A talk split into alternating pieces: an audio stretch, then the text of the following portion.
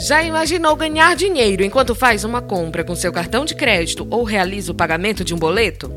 Sou a professora Liliane e no podcast Pílulas do Conhecimento de hoje você vai aprender sobre o cashback, como ganhar dinheiro gastando.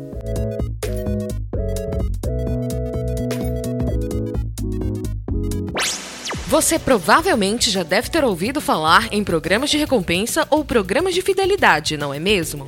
Muitos desses programas costumam bonificar seus usuários com pontos, que podem ser trocados por produtos, por descontos ou milhas para aquisição de passagens aéreas. O cashback funciona de maneira muito parecida. A diferença é que você recebe sua recompensa em dinheiro. Da expressão em inglês dinheiro de volta, o cashback tem uma operacionalização simples. Primeiro, o usuário se cadastra junto a uma empresa de cashback.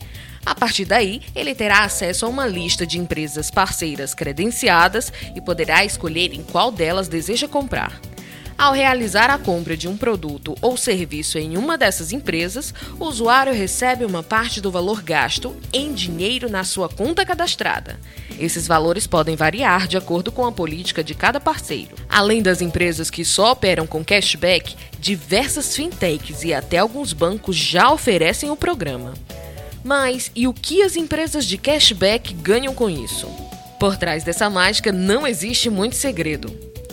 Quando um usuário indicado realiza uma compra em um parceiro, as empresas de cashback ganham uma comissão pela indicação e uma parte desse valor é devolvida ao usuário em forma de recompensa.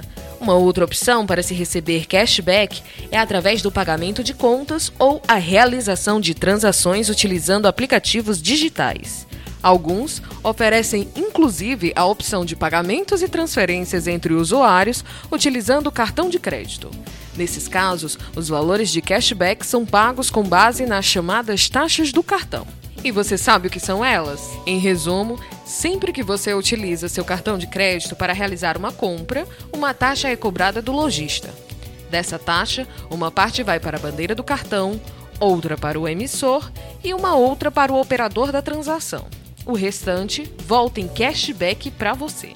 Assim, todo mundo sai ganhando. Mas atenção! Mesmo sendo tentador, é importante seguir algumas dicas. Dica número 1: um, Antes de se cadastrar em sites ou aplicativos por aí, procure informações sobre os serviços e a reputação da empresa que está buscando. Afinal, suas informações são pessoais e sigilosas. Dica número 2: Alguns aplicativos de pagamento têm limite diário e mensal para a realização de transações. Algumas transações são isentas de taxas, mas em alguns casos podem haver cobranças. Então, fique atento às informações e leia com cuidado as regras das promoções que receber.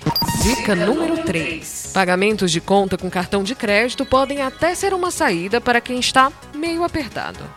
Algumas empresas oferecem cashback nesse tipo de pagamento, mas cobram taxas sobre o valor pago. Na hora de usar essa opção, fique atento e sempre faça uma avaliação cautelosa sobre o que é cobrado e veja se vale a pena.